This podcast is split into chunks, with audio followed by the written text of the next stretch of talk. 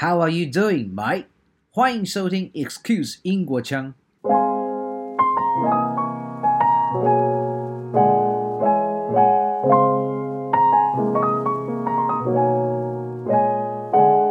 normal conversation. So this spans everything from business to society to politics to cultural differences. So it's kind of a normal kind of bar conversation um, in a bar setting on a Friday evening after work.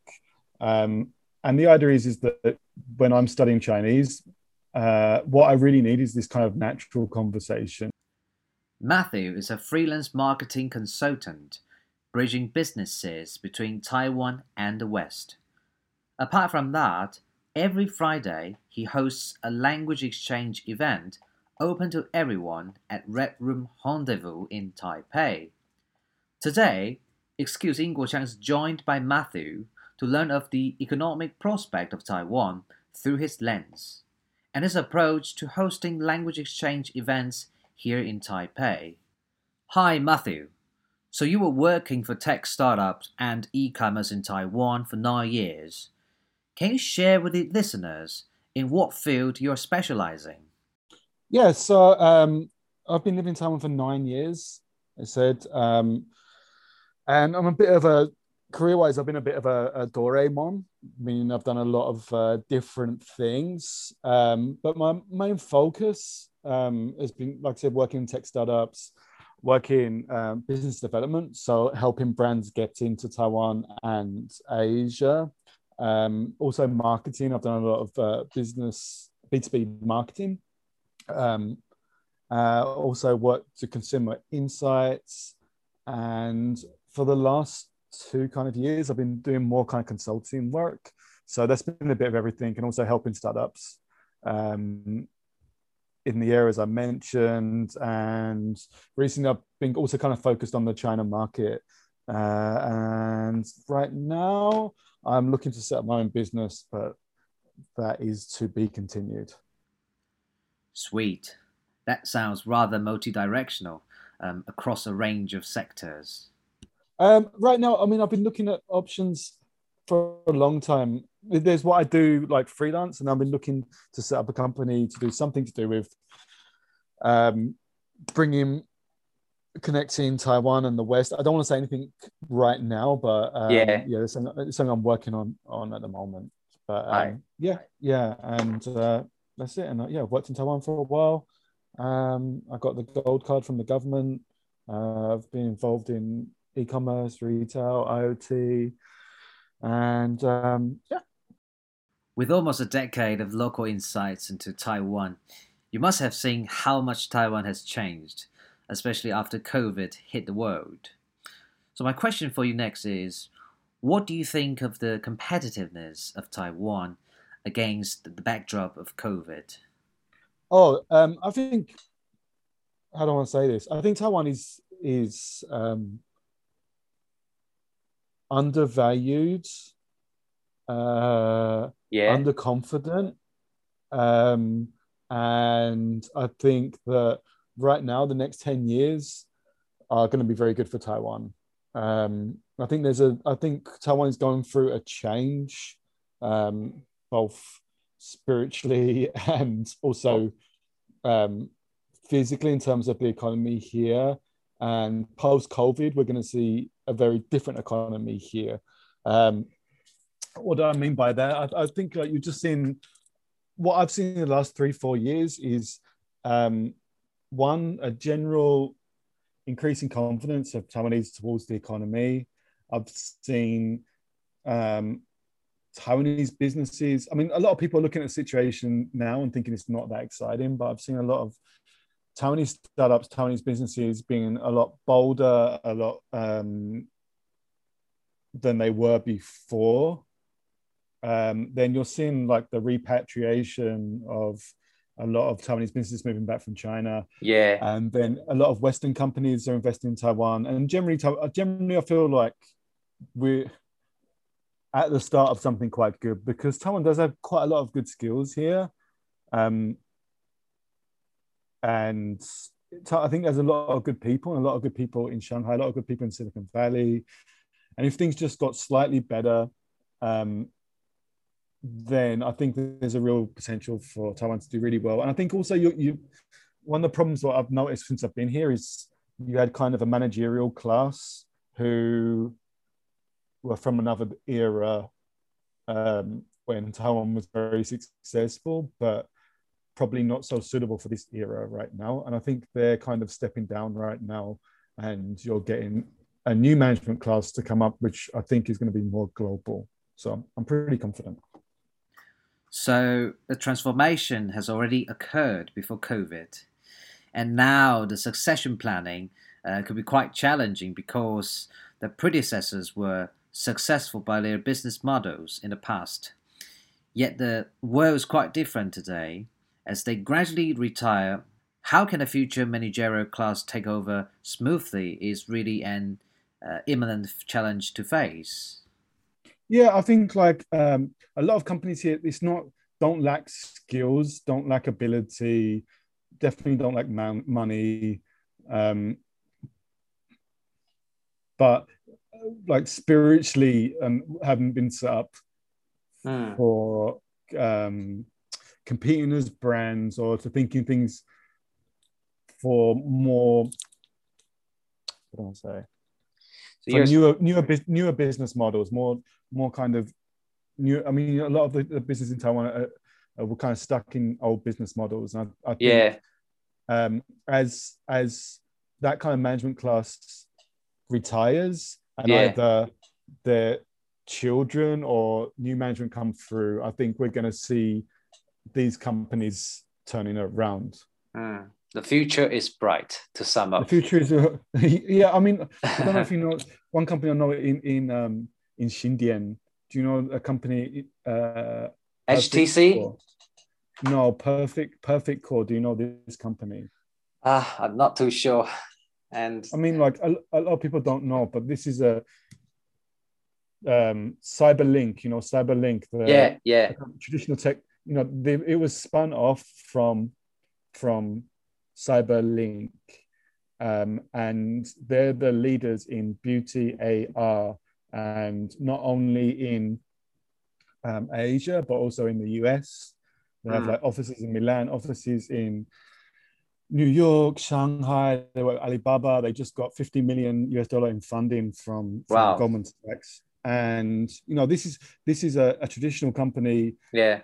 Um, working with Western consultants, changing their business model, and becoming very, very competitive globally. Hmm. To share with the listeners, Matthew not only connects businesses between foreign and Taiwanese companies, but also organizes language exchange meetups on Fridays. Can you elaborate on a concept of language exchange you're hosting now?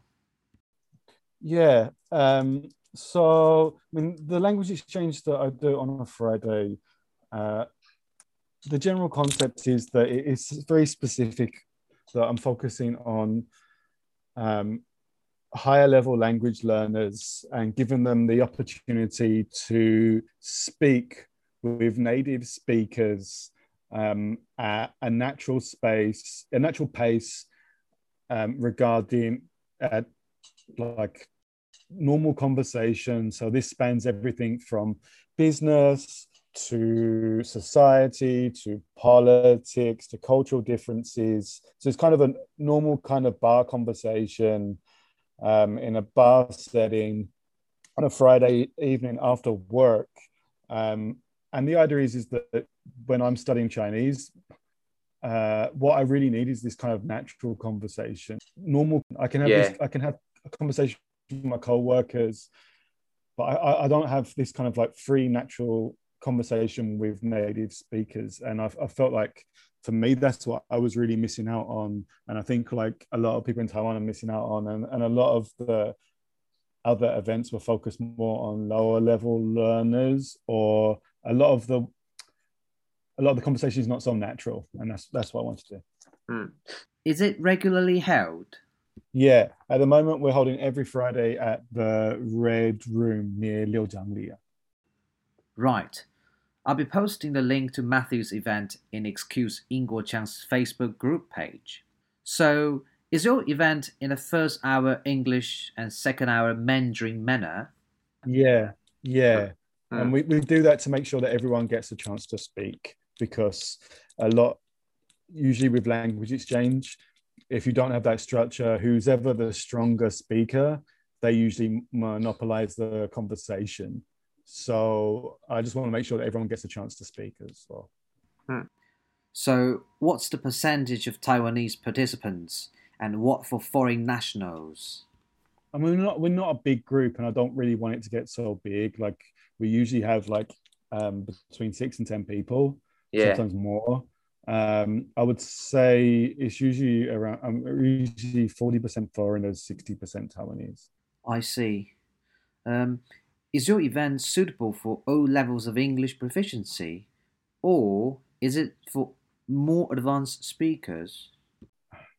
Um, I think, like, you know, like always say, studying language is not um, it's not rocket science. Yeah. No. Uh, what what would I say? Someone who's not, I mean, there's there's other events which are more focused at lower level learners, which are more kind of social. So maybe you consider that. Um, I'd also, I'd also read. I mean, for speaking is hard, but for for for I'd listen to podcasts for listening. Definitely like yourself. I mean, podcasts are fantastic resources. Yeah, I'd listen to YouTube. There's a lot of good YouTube now. Um, and I try and find something I'm interested in, and then just just getting used to speaking as well. If you can, I think like Tony's really struggled with this, but if you can speak to your friends in English and just get used to that kind of fluency of speaking, then that really helps as well. Yeah, regardless of what language you're learning.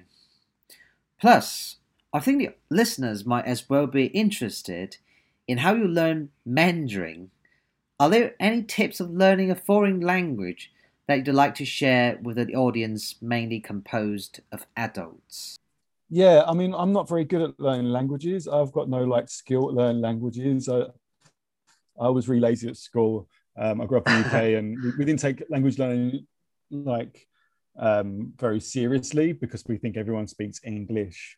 Yeah. So, like, and I, started Chinese quite late and I learned Chinese in China. And, and the one thing I always say to people with learning Chinese is that you need to learn the characters um, and you really need to separate learning the time you spend learning the characters from the rest of the study because Chinese is not so hard in terms of like grammar compared to Japanese or Korean or even English.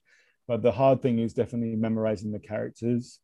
And it's, I don't know, I don't know there's a lot of people who have apps or, or new ideas, but I don't think there's anything better than just writing out the characters a lot of time and testing yourself. And if you do that 20 characters a day for one year, then you're you can basically read a newspaper at the end of that. But you've got to have the discipline just to do the 20 characters a day and then reviewing the old characters. And that's that's the main part of Chinese. And you can't, a lot of people, when they learn Chinese, you know, they just want to get into speaking or reading um, or like using the language. But that's the difference in learning Chinese and other languages is that you really have to, you really have to learn those, learn the characters and put the time in. And after that, it's not so hard. It's all down to the right method you choose. Then how will you suggest other fellow Mandarin learners do to learn both speaking and characters? Um, I think like I always say, like learn Chinese, you need to split, split the character study. This the character study is a is a completely different memori- thing. It's, it's a memorization task. What you need to do, you you must do it every day when you're learning ah. Chinese, and then learning from the books, the classes you take, the speaking. That's something else. That's that's kind of standard language learning. But but because of the nature of the Chinese languages, that you you, you really really need to spend. There's no there's no workaround. You need to spend time learn the characters, and once you do that, then you'll understand how the language works. And you can't until you do that, you, you won't really get a good feel for the language. Hmm.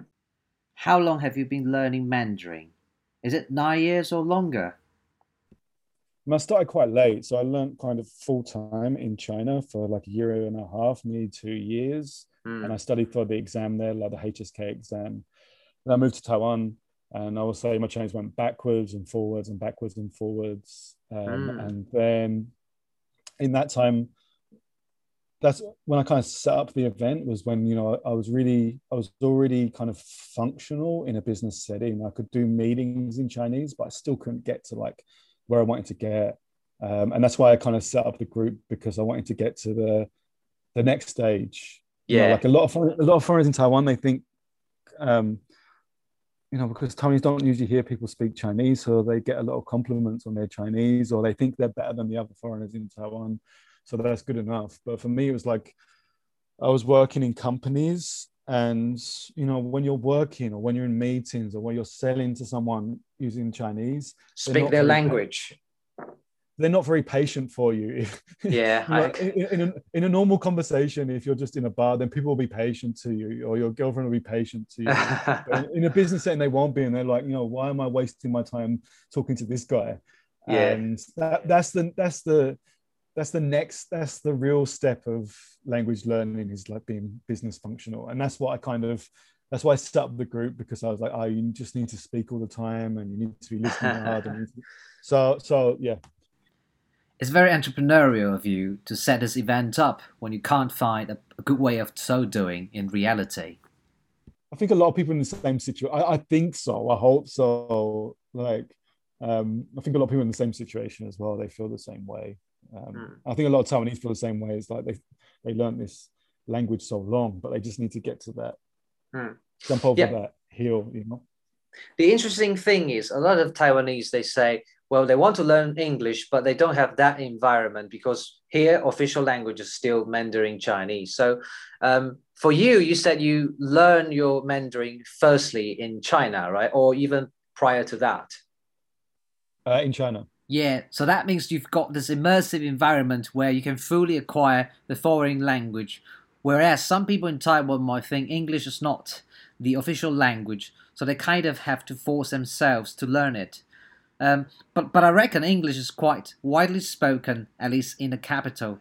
Um, so there is little excuse for that. Um, people like to make excuses. like, I'm, I'm Yeah. not like, like you need to take. A lot of people have learned Taiwan, really good English in Taiwan. A lot True. of people found ways to do it, and yeah, you the environment's not the best, but you know, It's don't make- bad. It's not bad, and don't make excuses. Even there's like events, there's things you can do. You could be listening to podcasts, you could be reading, you Yeah. could be pushing yourself, you could be speaking up in meetings, you could be going to club, you could be doing that stuff. So so Yeah. I'm, well, I'm, really, I'm, yeah. I'm really into taking responsibility for yourself. yeah. well, actually, there's no excuse now because every digital gadget is so handy and you can do Yeah, almost- yeah. yeah yeah so um so yeah Ma- matthew is very good at um, connecting the cultures and speaking uh more than two languages oh can you speak taiwanese by the way No, I'm not good at language. No, no, I never, Ah. not really. I, I wish I would spent some time learning it, but not really. Have you ever struggled with not learning Taiwanese? Let's say when you were working with Taiwanese companies and some companies owners might speak Taiwanese. Um, I mean, I, I- I think it's hard to find someone in business who doesn't speak Mandarin. in- okay in- yeah especially in northern Taiwan. But I think Yeah. one thing I struggle, one thing I struggled with is um, well, I worked for a very local company, a very local industry for like two years, and I was the only foreigner, and um, the s- staff would speak in Taiwanese when- they didn't want me to know what they were talking about, or specifically when they were talking about me. So that was, that's a struggle. That's a struggle. That's a struggle, yeah. it happened to a lot of foreigners, you know, um, to me as well. I, I remember when I was in, I, I worked in Thailand before, uh, when I was Yeah. working there, and I remember some Thai colleagues, they might talk a bit, and when they talk, they they kind of, you know, kind of looked at me, and I, I thought maybe they were talking about me, but just you know, who knows, and and that really is the same situation, you know, they don't want you yeah, to yeah. know what they are talking about, but you can pretty you can be pretty sure they are talking about you. Yeah, otherwise they'd be speaking Mandarin. Yeah. So Yeah, su- surprise them with your, um, you know, impeccable accent in in Mandarin. So, what's your Mandarin fluency now? Um, I think like it was pretty good when I was working in a Taiwanese company all the time. Um, but now I think it's really take it. It's really gone back because I've been working freelance and I haven't been using it so much. I But I- see. eh, yeah, yeah, and and now you can, you know, you can come back because now we've got this regular Friday meetups. yeah, yeah, yeah, yeah. I hope so. So Matthew, thank you very much, and um, I hope this meetup can be uh, flourishing and blossoming again. Uh, I, I myself uh, ever attended one, and I really enjoyed. So thank you very much for that. Okay, thank you so much. I really appreciate your words uh, uh, because you know, like my motivation doing this was just to kind of help people, and uh, yeah, I really like to to hear that. Matthew, thank you very much. Okay, thank you so much.